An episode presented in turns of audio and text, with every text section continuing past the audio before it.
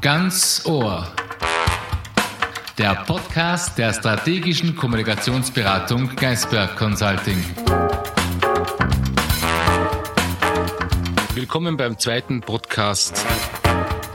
In dieser Folge diskutiere ich mit Sandra Luger über die Frage, was bedeutet Führung in Zukunft und wie hat sich das Bild von Führung möglicherweise gerade auch in Zeiten von Corona geändert. Es hat sich viel verändert und ich glaube, noch nie war Führung so direkt und so spürbar wie heute. Vor welchen neuen Herausforderungen stehen Manager und Unternehmer? Und die Führungskraft steht jetzt schon sehr auf dem Prüfstand. Gleichzeitig ist sie natürlich eine viel privatere Person auch geworden. Ich glaube, das Bild ist recht schön von der hierarchischen Gliederung, manifestiert durch die Büros, die sich auflöst und du plötzlich am Bildschirm bist auf derselben Ebene mit dem Chef. Braucht eine Krisensituation einen anderen Führungsstil als in ruhigen Zeiten oder ist die Vorstellung von sogenannten ruhigen Zeiten ohnehin obsolet?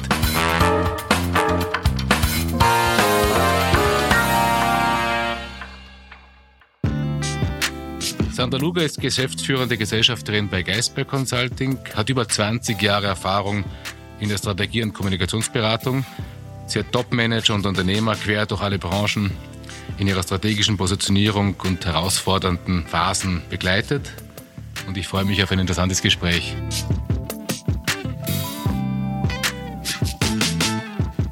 Sandra, hat sich der Zugang zum Thema Führung durch Corona geändert? Immerhin haben wir erlebt, wie Hierarchien abgeflacht sind durch das gemeinsame Auftauchen in den Bildschirmen von tausenden Videokonferenzen. Wie siehst du das? Hat sich da was geändert oder ist es im Prinzip gleich geblieben und wir reden eigentlich nur nehmen die Corona nur als Anlass, ein irgendein Thema abzuhandeln? Also ich finde, es hat sich extrem verändert. Ich glaube, jeder von uns hat selbst auch miterlebt. Es hat sich viel verändert und ich glaube, noch nie war Führung so direkt und so spürbar wie heute. Eines meiner Lieblingsbeispiele ist ein großes IT-Unternehmen, das wir betreuen. Da hat es in Corona-Shutdown-Zeiten einen Managementwechsel gegeben.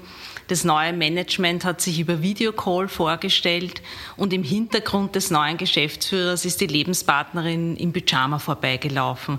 Das war ein ganz äh, sympathischer Moment, der zeigt, dass wir alle auf Augenhöhe agieren, äh, der vielleicht kurz zu einem Lächeln führt, aber diese ganze Belegschaft in diesem Unternehmen extrem miteinander verbunden hat. Ähm, und ich finde, das ist so ein ganz gutes Bild, wie Führung jetzt auch in der Corona-Zeit funktioniert. Du hast in der Vorbereitungsdiskussion gemeint, Führung war noch nie so spürbar wie jetzt. Ist es das, worauf du zielst? Also was bedeutet spürbar? Führung war doch früher auch spürbar. Man ging ins Büro des Bosses, musste drei Schritte zum großen Schreibtisch gehen, der hat einer was gesagt, man ging wieder raus. Inwiefern ist das Spürbare jetzt? Ist spürbar jetzt ein positiver Begriff als im Vergleich zu früher? Ich finde sogar sehr positiv. Es ist viel ungefilterter. Also man bekommt eigentlich täglich die relevanten Inhalte, die man als Mitarbeiter auch braucht, wenn Führung gut funktioniert. Und ich glaube, dass viele Führungskräfte jetzt ihre Mitarbeiter erst richtig gut kennengelernt haben und auch umgekehrt. Äh, und ich glaube, ohne Shutdown wäre es gar nicht so weit gekommen. Und, und sagen auch viele Unternehmen, wie schaffen wir es denn jetzt, das beizubehalten? Wie schaffen es unsere Topmanager, unsere Vorstände, diese direkte Führungskultur auch beizubehalten? Und ich glaube, da wird es jetzt richtig spannend werden. Ich habe das auch bemerkt. Ich glaube, Führung, die funktioniert, muss Vertrauen herstellen. Und möglicherweise hat genau jetzt das Erodieren von den formalistischen Führungsmechanismen, wenn wir so wollen, dazu geführt offenbar, dass auch die Leute, die führen, mehr Vertrauen setzen. Siehst du das auch? Ich glaube, das ganze Thema Homeoffice hat natürlich ein ungemeines Vertrauen auch gefordert. Ja. Von einem Tag am anderen waren riesige Organisationen zu Hause. Äh, und auf einmal war es selbstverständlich, dass man dem Mitarbeiter vertrauen muss und man hat auch gesehen, wie gut es funktioniert.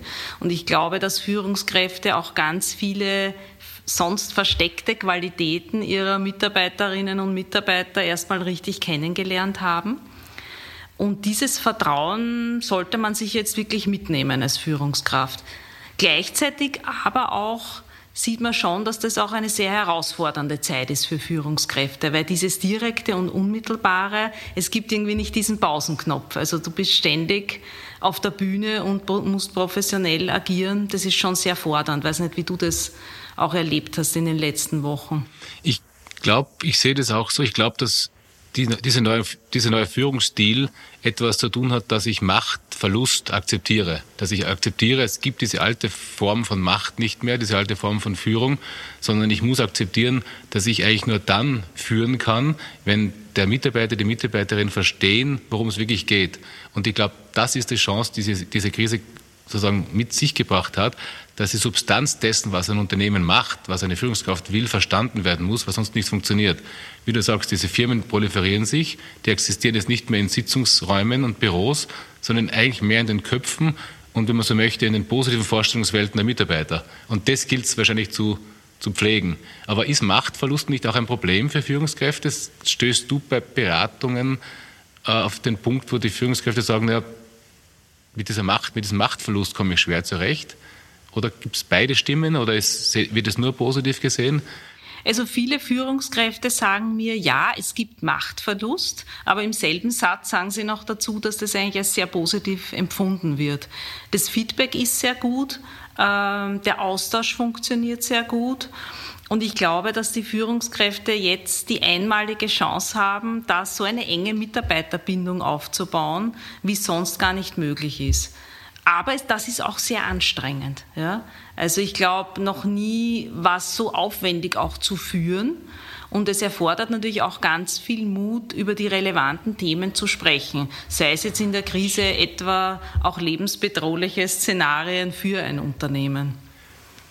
Würdest du so weit gehen, und ich verwende jetzt bewusst einen etwas idealisierten Begriff, dass man von einer Demokratisierung der Führungskultur sprechen kann, oder zumindest Führung, Spurenelemente von, diesen, von einem Demokratisierungsschub, weil wenn ich jetzt nicht mehr anschaffen kann, einfach ausgedrückt, sondern auf Vertrauen setze, stelle ich mich, wie du sagst, auf eine gleiche Ebene. Und eigentlich ist es ein Vorteil, weil ich, ich lasse endlich erodieren diese alten Bilder von der Fertigungsindustrie, die uns auch in unseren Berufen verfolgen, die wir geistige Berufe nennen, wo man zwischen 8 und 1730, 1930 im Büro sein muss, ändert sich und wird plötzlich zu einem mehr projektbezogenen, mehr eigenverantwortlichen Tun. Ist es eigentlich auch sowohl eine Demokratisierung als auch eine, ein unter, unternehmerisch Werden des Mitarbeiters, wenn man so will?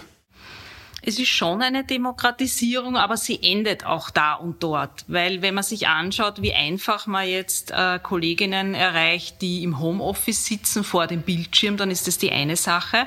Aber ganz viele unserer Kunden kämpfen ja auch damit, wie erreiche ich denn die Mitarbeiter eben in der Fertigung und in der Produktion. Dort schaut es ganz anders aus.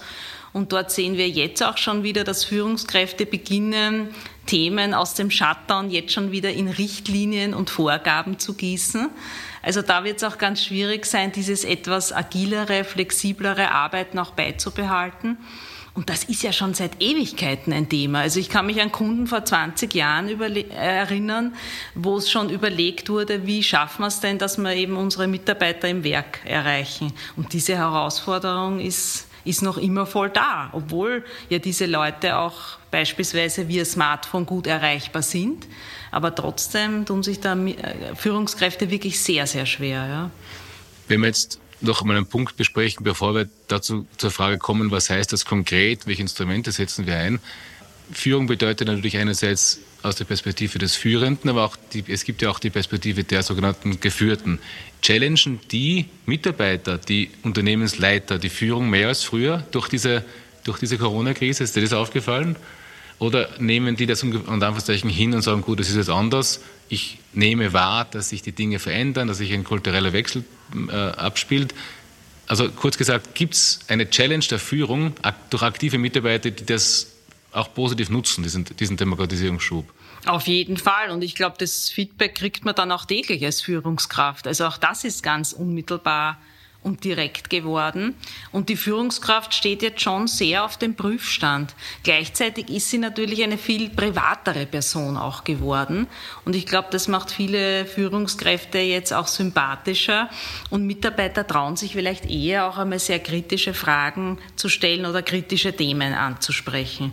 Aber man steht auf dem Prüfstand und ich glaube, dass man das aber auch wirklich nutzen kann, weil ähm, es ja darum geht, dem Mitarbeiter klarzumachen, wo das Unternehmen überhaupt hin will und wo das Unternehmen steht.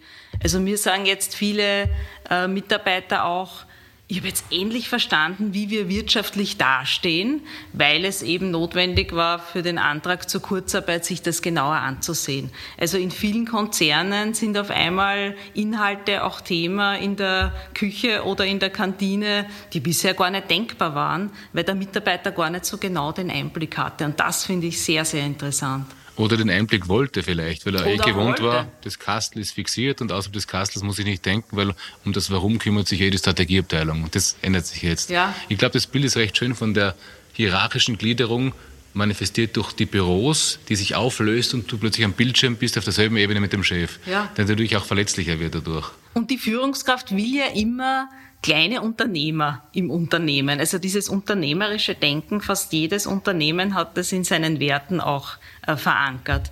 Und wenn ich das möchte, möchte, muss ich aber auch die Mitarbeiter aktiv einbinden und da auch nicht Schönfärberei oder so betreiben. Und ich glaube, das haben viele Führungskräfte jetzt auch gut gelernt.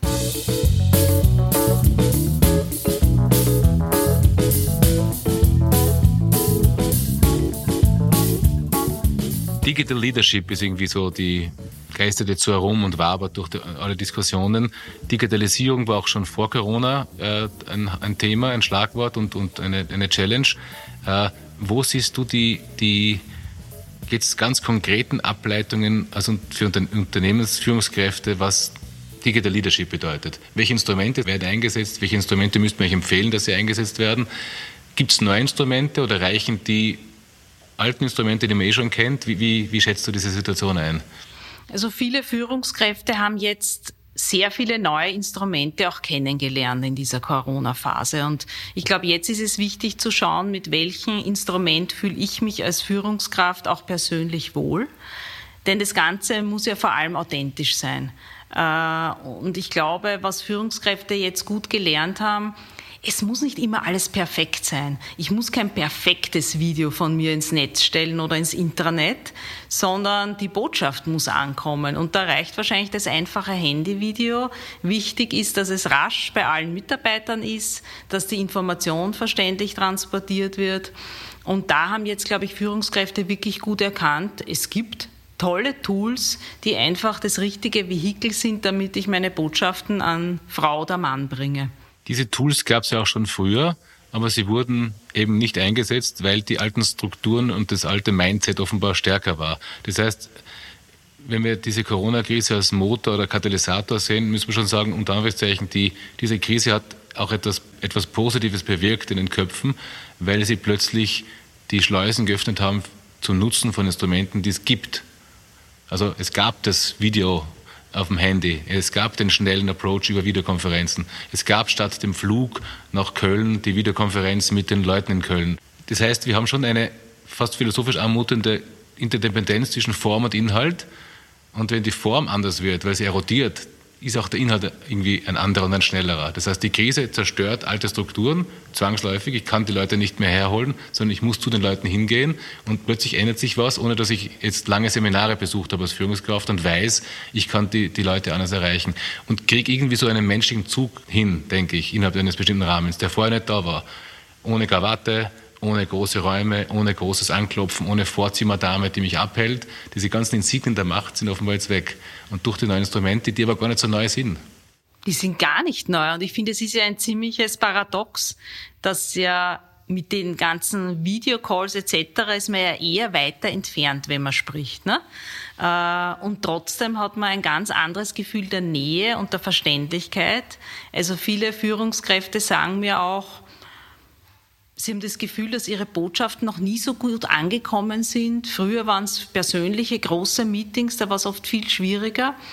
Ähm, gleichzeitig muss man sehr aufpassen, weil man darf nicht zu lange sein. Man muss sehr am Punkt sein. Und ich glaube, da braucht die eine oder andere Führungskraft auch noch gute Trainings, um das auch so umzusetzen, weil es gibt natürlich schon ganz andere Anforderungen, auch über Video oder Calls zu sprechen, wenn ich nicht mehr den persönlichen Dialog habe. Ja. Du hast das Stichwort Authentizität erwähnt. Äh, im gewissen Sinne, wenn wir jetzt die Zeit vor Corona, nach Corona oder während Corona irgendwie unter, trennen, war ja der, die Führungskraft ja immer irgendwo authentisch, weil wenn man Authentizität dadurch definiert, dass etwas wirkt, dann hat es immer gewirkt, außer der ist gescheitert oder die ist gescheitert und war weg. Äh, welche, welche neue Form von Authentizität entsteht? Ist es wirklich das persönlicher werden? Ist es eigentlich das Niederreißen von den Grenzen zwischen Job und Privat, das da rein, rein, reinwirkt? Liegt da nicht auch eine Gefahr, dass man im Prinzip als Mitarbeiter kolonisiert wird. Also der, der, Chef erreicht mich bei Videokonferenz, du hast vorhin angesprochen, auch nach der Dusche, vor der Dusche, hinten schreien die Kinder. Ist es ein Einbrechen des, ideologisch gesagt, Kapitalismus in die Privatsphäre? Ist es nur positiv oder gibt es auch Schattenseiten? Wie, wie würdest du dieses, diese Situation einschätzen? Also ich glaube, das Wesentliche ist, dass bei Corona die Situation war für alle gleich im Shutdown. Ja, da hat jeder dieselben Ängste gespürt, dieselben Emotionen und auf einmal sind Hierarchien natürlich auseinandergebrochen. Und ich glaube, dass das extrem verbindet. Also viele Führungskräfte haben mir auch gesagt, vor Corona habe ich es nie geschafft, da irgendwie so eine emotionale Ebene mit meinen Mitarbeitern herzustellen. Und das ist jetzt gelungen, weil es eben bei all der Krise Corona auch als verbindendes Element gibt und man die Führungskräfte extrem persönlich wahrnimmt. Ja, also ich glaube, dazu braucht es halt auch die Krise und die Situation, dass die Führungskraft auch gezwungen ist, mal anders zu denken oder ganz spontan Entscheidungen zu treffen. Also wir arbeiten für so viele Unternehmen, wo das ein großes Thema ist, dass Entscheidungen nicht schnell genug getroffen werden und dass Prozesse zu langsam sind.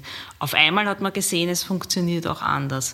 Wie es jetzt umgesetzt werden kann, auch in Zukunft, das, das bleibt die große Frage. Viele gießen das jetzt auch schon wieder in Richtlinien, aber da bin ich sehr skeptisch, ob das der richtige Weg ist. Schnelle Entscheidungen und, und schnelle Entscheidungswege es trifft ja im Prinzip das, das was wir als, als Geistberg immer äh, verkünden und versuchen, den Menschen zu vermitteln, dass eine Krisensituation oder die Vorbereitung auf eine Krisensituation ja kein Selbstzweck ist, um nur in der Krise äh, optimal zu, zu agieren, sondern im Prinzip ist jede Krisenprävention ja auch ein Fitmachen für den normalen, wenn man so möchte, Wettbewerb. Also ich glaube, das ist, glaube ich, eine wichtige Erkenntnis. Äh, weil du gemeint hast, persönlich werden, das Wort, jetzt werde ich aber persönlich, war ja in der Vergangenheit immer eher negativ besetzt, kann man sagen, das dreht sich jetzt. Also das Persönlichwerden im Zusammenhang mit Führung ist jetzt nicht, muss nicht was Unangenehmes sein, sondern kann auch etwas Angenehmes sein. Immerhin sind wir alle Menschen, die in den Arbeitssituationen stehen. Und jetzt kommt so ein menschlicher Zug rein. Gibt es da trotzdem auch ein Bedrohungsszenario? Ich meine, also ich möchte darauf, hin, ich möchte darauf hinzählen, Führung kann ja auch oder muss ja auch manchmal unangenehm sein. Wir leben ja nicht nur in, in einer paradiesischen Welt, wo du äh, einen permanenten Wohlfühlfaktor misst. Wo sind sozusagen die alten, möglicherweise auch notwendigen Sanktionsmechanismen von Führung in dieser, nach diesem kulturellen Wechsel, den Führung durchgemacht hat, bedingt durch die Krise? Ich glaube, vielen Führungskräften ist jetzt diese enorme Bedeutung der Kommunikation auch so richtig erst bewusst geworden und wie wichtig dieses Handwerkzeug Kommunikation auch ist, dass das, glaube ich, eigentlich den größten Teil von Führung überhaupt ausmacht.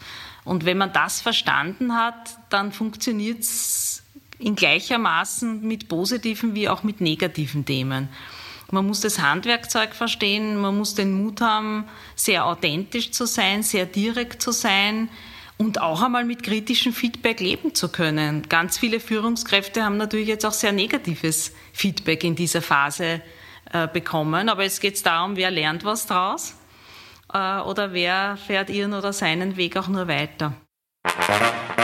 Negatives Feedback kann ich auch als Führungskraft geben. Wenn wir jetzt in Arbeitszusammenhängen denken, ist eines der negativsten Feedbacks eine Kündigung, wenn man so möchte. Ziehe ich dann, ich versuche jetzt bewusst provokativ zu sein, ziehe ich dann die Kündigung so durch, dass ich sage, Sie können gleich zu Hause bleiben, weil wir ohnehin im Homeoffice telefonieren äh, oder Videokonferenzen haben? Oder welche Challenges gibt es da? Soll man da neue Instrumente entwickeln? Weil das persönliche Werden durch, die, durch das gleichzeitige Auftauchen am Bildschirm kann natürlich auch in einem unangenehmen Fall eben unangenehm sein. Wie bereitet man sich da als Führungskraft vor?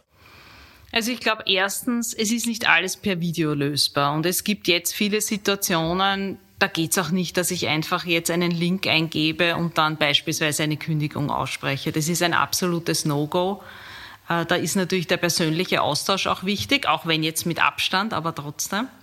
Ich glaube, wie immer ist da die Vorbereitung ganz entscheidend. Als Führungskraft muss ich auf, mich auf jede dieser Situationen auch sehr umfassend vorbereiten. Und ja, aus jeder Krise kann man gestärkt hervorgehen. Und wir haben selber ganz viele Unternehmen, die wir in Restrukturierungsphasen betreuen, die dann auch nochmal einen richtigen Schub erleben. Also natürlich ist der Mitarbeiterabbau ein ganz ein kritisches Thema. Aber wenn ich das professionell mache und wenn ich mich dann auch wieder sehr konzentriere auf die Belegschaft, die ich habe und was ich weiter mit diesen Kolleginnen und Kollegen erreichen will, dann kann das auch ein ganz tolles Sprungbrett sein. Wir versuchen immer Situationen runterzubrechen, auch auf die konkrete Frage, was bedeutet das für Unternehmen, was bedeutet das für die Konstruktion von Unternehmen. Jetzt gibt es ganze Abteilungen in den größeren Unternehmen dieses Landes oder international, die sich mit interner Kommunikation beschäftigen. Also Kommunikationsabteilung, typisch Pressesprecher und dann gibt es interne Kommunikation mit Newsletters, Video-Walls etc. Wie siehst du das? Hebt sich das auf durch das unter Anführungszeichen Empowerment des Managers, der direkt die Leute erreicht und keine zwischengeschaltete Kommunikationsabteilung mehr braucht? Was bedeutet das für Kommunikationsabteilungen und für interne Kommunikationsabteilungen hinsichtlich dieser beschleunigten Situation mit dem Einsatz von mehr digitalen Hilfsmitteln etc. Werden die obsolet? Brauche ich überhaupt noch interne Kommunikation, wenn jeder jeden, jeden Mitarbeiter zu Hause anrufen kann? Ich finde genau das Gegenteil. Also mehr denn je braucht der CEO, der Vorstand die professionelle Kommunikation im Haus. Denn jetzt gibt's ja ganz viel zu tun, das darf man nicht vergessen. Also wenn ich auf meiner Mitarbeiter-App ein tolles Video mit meinem CEO sehe, dann steckt dahinter ja ganz viel Arbeit, damit es auch am Ende des Tages so bei mir ankommt. Also ich glaube, es ist mehr zu tun denn je.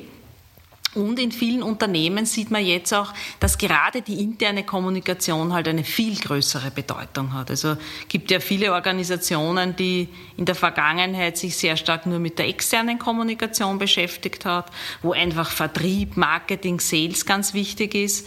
Und jetzt sieht man, dass einfach das höchste Gut ist der Mitarbeiter. Und das haben viele jetzt in der Corona-Phase nochmal so richtig gelernt.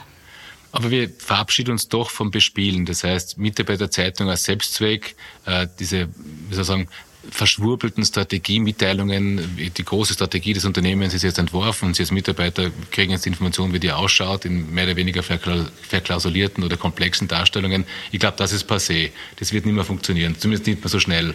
Das glaube ich auch.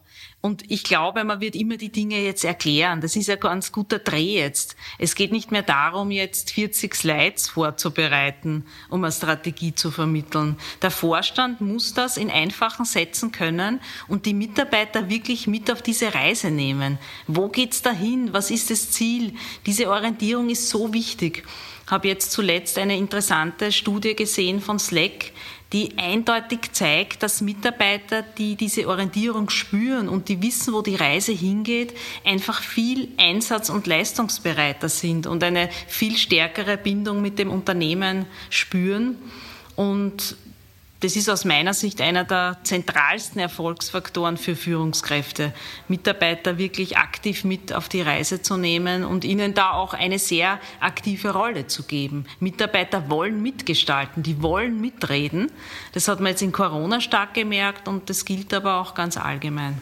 Das heißt, ich muss mehr darauf achten, dass ich dialogbasiert agiere und nicht mehr Monologe halte, ganz einfach gesagt. Also, und als Kommunikationsabteilung, die nach innen ausgerichtet ist, sollte ich darauf Rücksicht nehmen oder muss ich das unbedingt mit einbeziehen, dass ich Dialoge führe und keine Einwegkommunikation? Das war eh davor auch schon so, weil offenbar das wird jetzt unmittelbar klarer und, und unmissverständlich, weil alles andere wirkungslos sein wird der Dialog ist ja immer geführt worden. Die Führungskraft hat vielleicht früh geglaubt, wenn sie aus dem Showfix rausgeht, dass das abgeschlossen ist. Aber der Dialog ist halt dann unter den Mitarbeitern passiert. Jetzt hat die Führungskraft noch viel mehr gemerkt, ist ja ein Vorteil, wenn ich Teil dieses Dialoges bin, weil ich bekomme direkt das Feedback, ich kann Themen aufnehmen. Also es gibt da kein besseres Learning als das, glaube ich. Zu Hause bleiben, zumindest während der Corona-Zeit von Tausenden von Mitarbeitern, hat natürlich auch dazu geführt, durch das Auflösen der traditionellen Arbeitsverhältnisse, kurzfristig zumindest, dass die Leute, die Menschen sich viel mehr gefragt haben, was tue ich überhaupt, wozu tue ich es und warum mache ich es.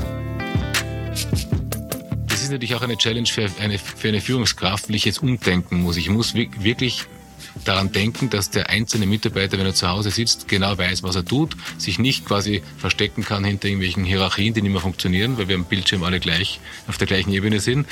Äh, welchen Rat hast du für Unternehmensführer, für Manager, für Führungskräfte mit diesem, mit dieser Suche nach Sinn umzugehen und diesen Sinn zu geben. Es war immer schon ein Thema. Ich erinnere mich an eine, eine Bank, die eine große Werbekampagne gemacht hat mit dem Purpose. Dazu gibt es uns. Die haben das versucht, gesellschaftlich zu verankern. Aber jetzt geht es darum, dass man einen einzelnen Mitarbeiter erwischt, welchen Sinn seine Tätigkeit hat. Der Sinn ergibt sich nicht nur durch die monatliche Renumeration, sondern durch die Motivation. Wie, motiv wie motiviere ich konkret jemanden, der zu Hause sitzt, äh, das Kind schreit, die Gattin oder der Freund oder wer immer hat auch einen Job zu tun. Wie motiviere ich diese Menschen? Ich glaube, es ist ganz wichtig, dass der Mitarbeiter weiß, wer ist denn mein Kunde? Und das können tatsächliche Kunden am Markt sein. Das können aber sozusagen auch interne Kunden sein. Aber dem Mitarbeiter muss klar sein, was bewirke ich denn mit meiner Leistung? Was ist der Vorteil für den anderen, wenn ich meine Arbeit gut mache? Wie profitiert der genau davon? Und ich glaube, das ist wirklich das, wenn es um diese Sinnfrage geht, die muss die Führungskraft runterbrechen auf den Einzelnen. Dieses Purpose-Thema ist ja oft auf einer sehr hohen Flughöhe angesiedelt und ich bin mir dann nicht sicher, ob dann die Büroangestellte im Homeoffice oder der Mitarbeiter im Werk wirklich damit etwas anfangen kann. Es geht ganz viel um den Nutzen für den Kunden.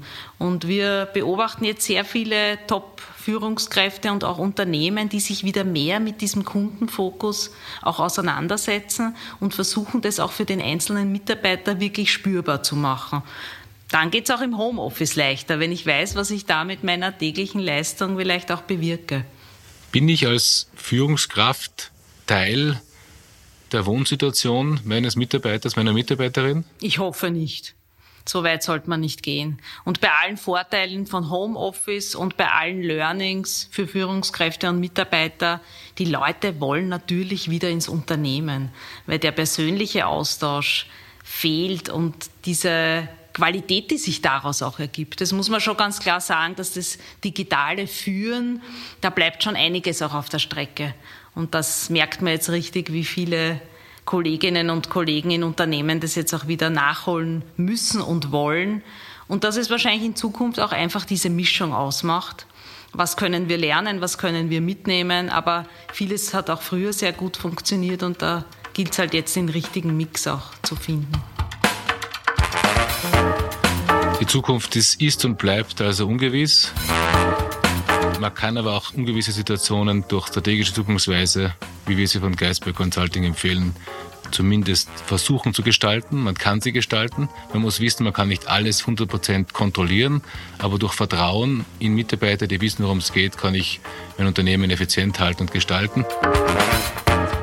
Das war der Geisberg Podcast Ganz Ohr zum Thema Führung. Danke Sandra Luger für das interessante Gespräch. Im nächsten Podcast gehen wir mit unserer Geisberg-Expertin Ute Stocke der Frage nach, wie Unternehmen attraktiv bleiben für ihre Mitarbeiter und künftigen Mitarbeiter, wie sich Unternehmen aufstellen, welche Strategien hilfreich sind, um als Arbeitgeber attraktiv zu bleiben.